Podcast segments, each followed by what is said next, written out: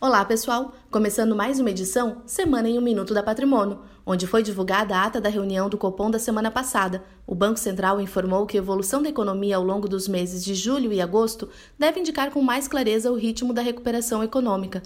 Em relação ao cenário externo, o Banco Central reforçou que o quadro é mais desafiador e que a alta de juros nos países centrais pode sim trazer volatilidade e ajuste nos preços.